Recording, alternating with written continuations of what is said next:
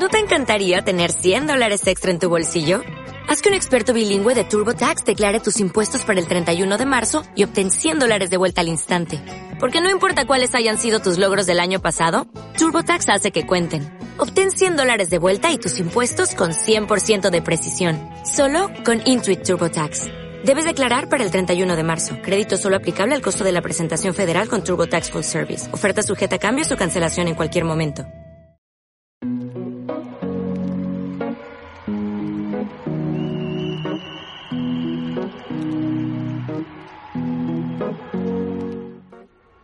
Arge, entre periodismo y psicología. Un espacio para conversar, aprender, reflexionar y sobre todo preguntar. A partir de este momento quiero que te conectes conmigo e ingreses al apasionante mundo del periodismo y la psicología y, como no, de las historias de vida.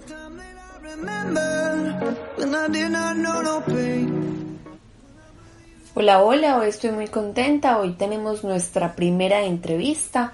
Vamos a conversar un poquito con Federico Benítez. Federico es periodista de Los Informantes, ganador de cuatro premios nacionales Simón Bolívar.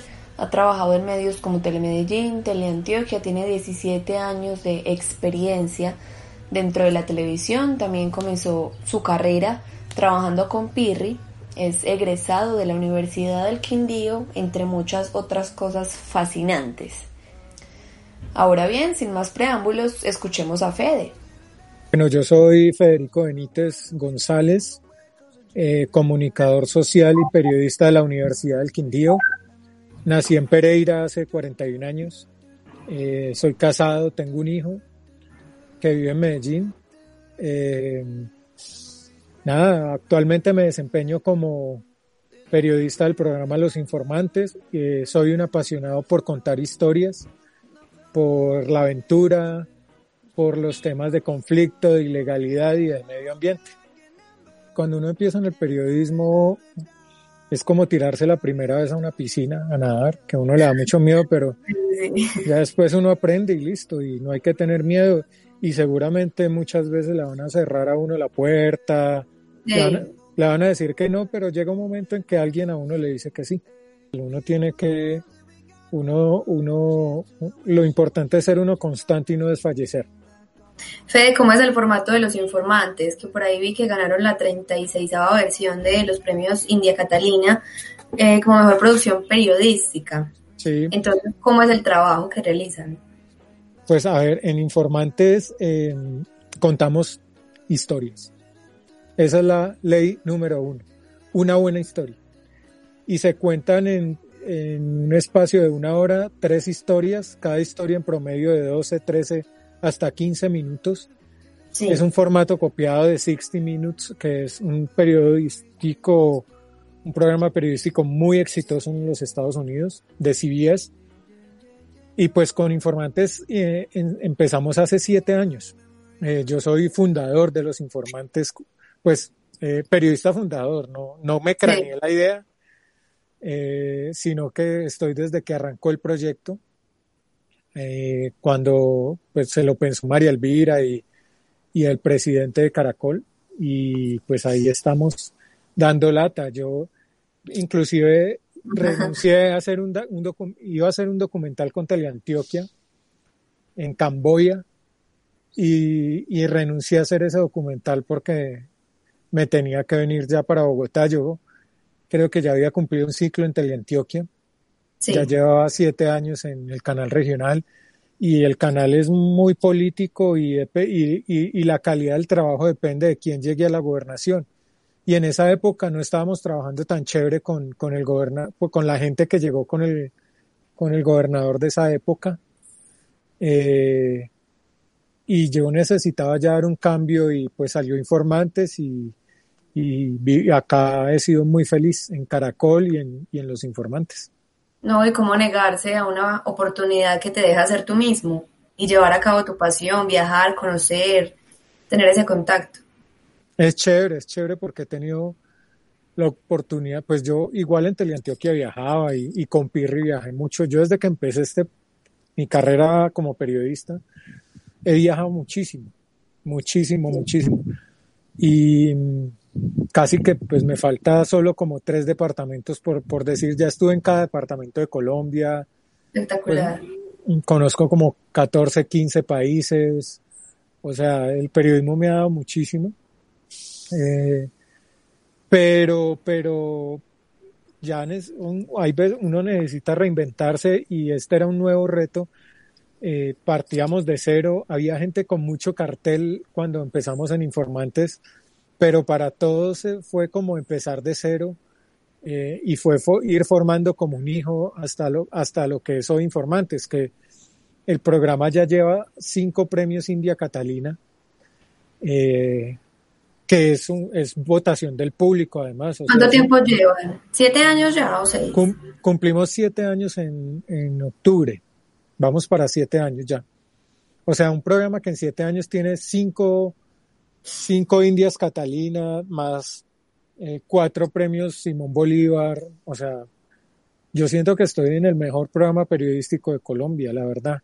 Y si no lo creyera, pues no, no estaría trabajando ahí. El tema de los contactos, Fede.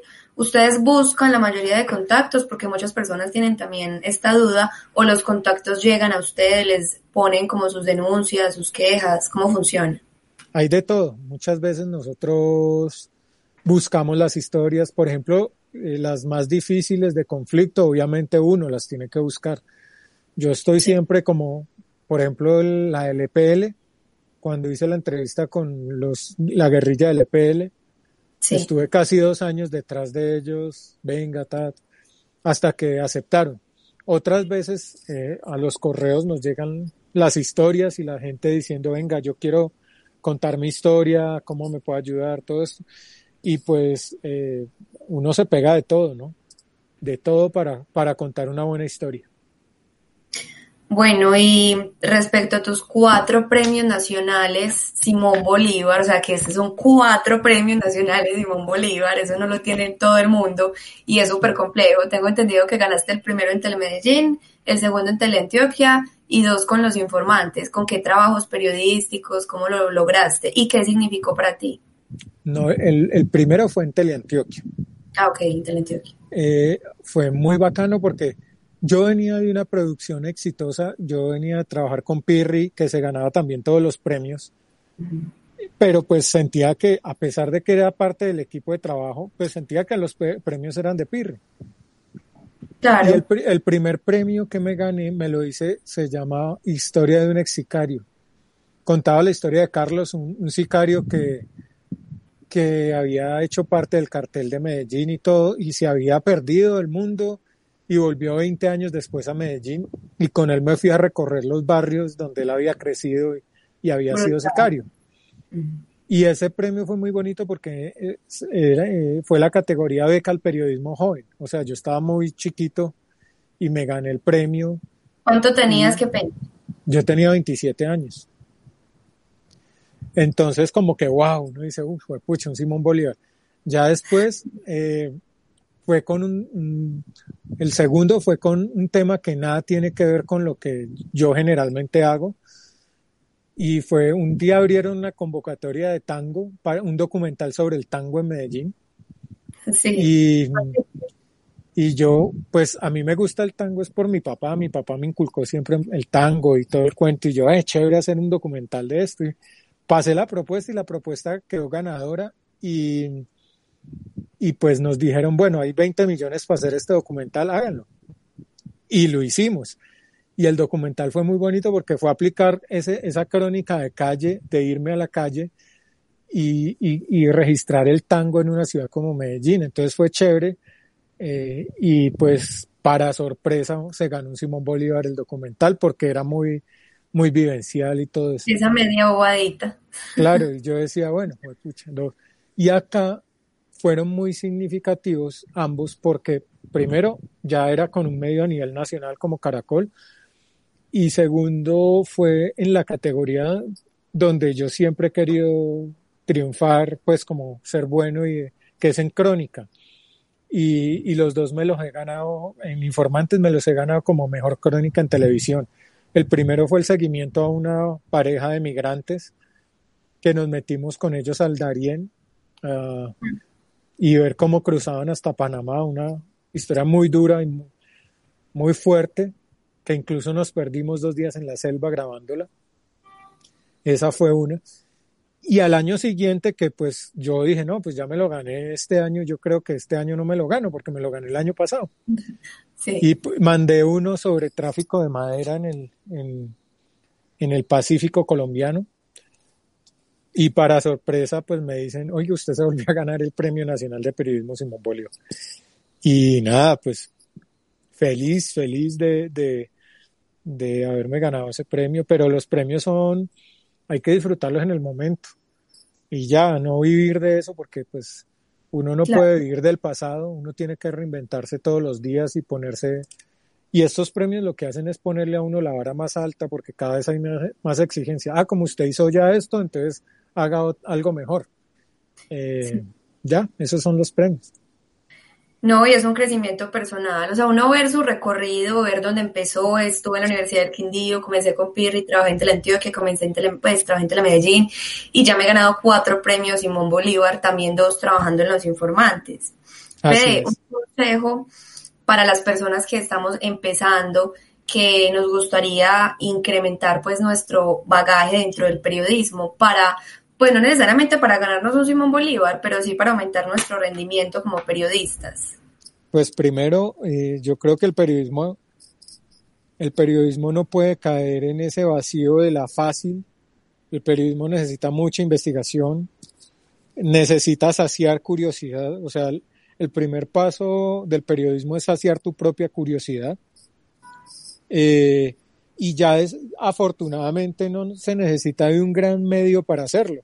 O sea, ahora hay tantas herramientas eh, que uno las puede desarrollar, uno con un teléfono hasta puede hacer periodismo. Yo, la Antártida, como no teníamos cupo para llevar camarógrafo ni nada, pues muchas de las imágenes las hicimos con un iPhone, el iPhone que yo tengo, que yo sí le invierto plata pues como a eso no por moda, sino que por ejemplo un iPhone 11, que es el teléfono que yo tengo, me sirve muchísimo para mi trabajo, eh, para ir, livianito a los lugares de difícil acceso, por ejemplo. Fede, y cuando son temas de conflicto armado o de temas, digamos que ilegales, ¿cómo hacer para entrar a este tipo de temáticas sin, pues, con el temor de que te pueden hacer algo, de que está en juego tu propia vida? Mira, lo, lo, que yo he aprendido con esto es la primera herramienta que uno debe tener es el respeto hacia las personas, independiente eh, si son delincuentes, si son narcotraficantes, si son guerrilleros o si son paramilitares, porque uno como periodista no es juez de nadie.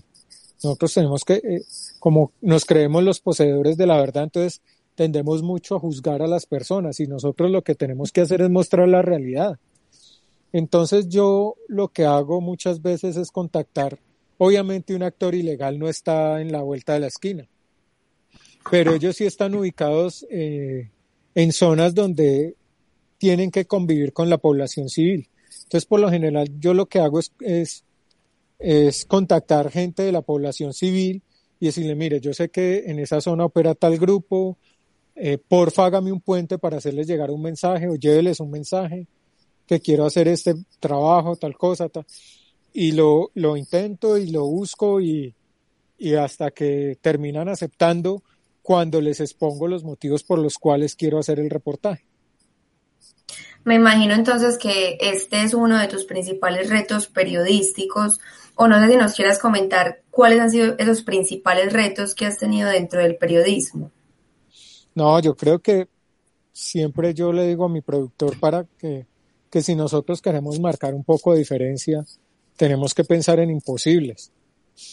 Y lo que pasa es que mucha, muchas veces la gente dice, no, es que ellos no dan entrevista.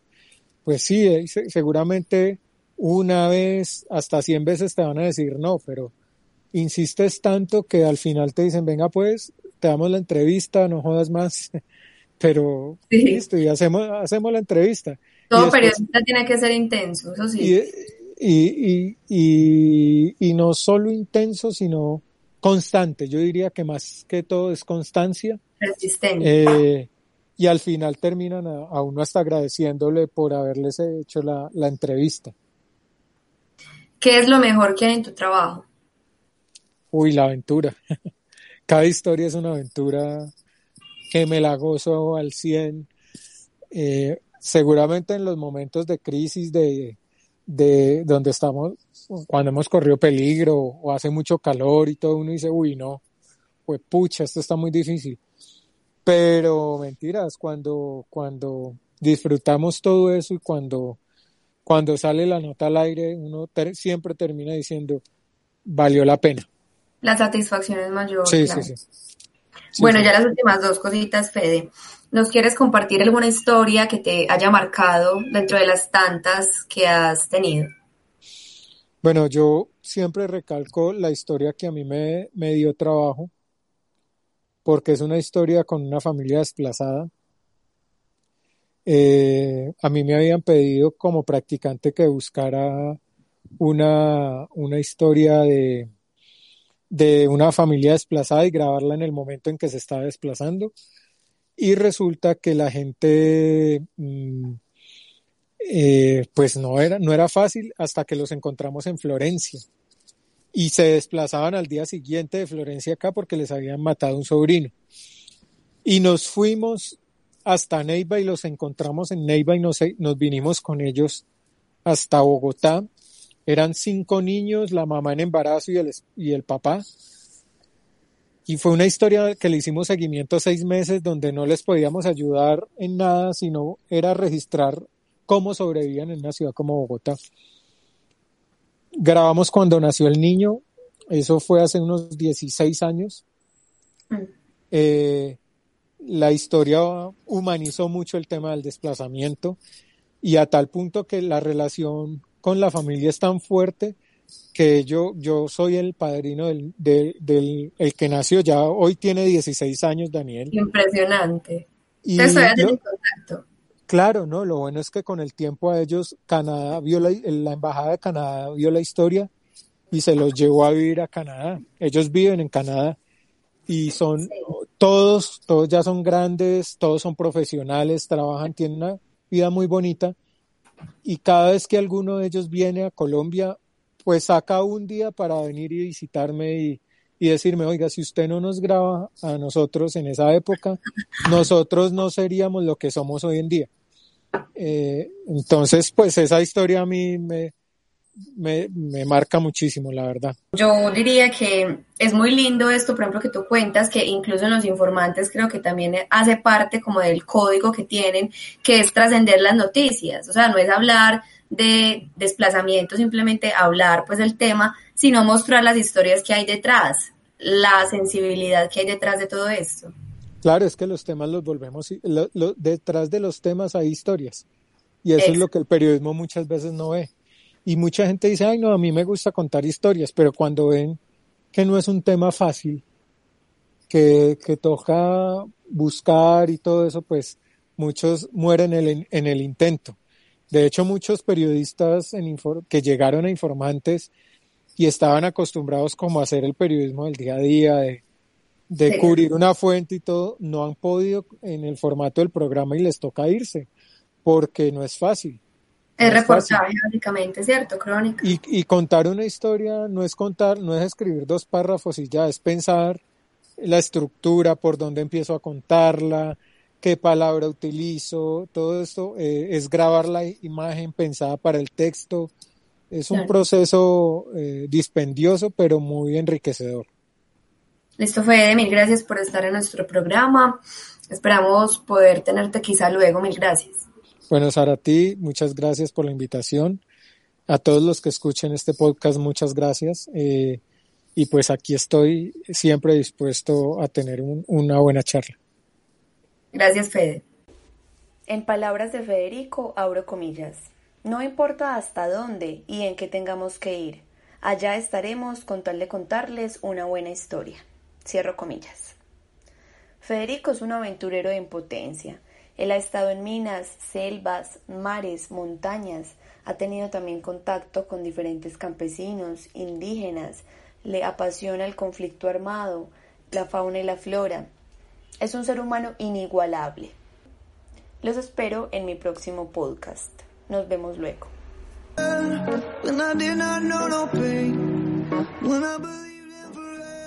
Arge, entre periodismo y psicología.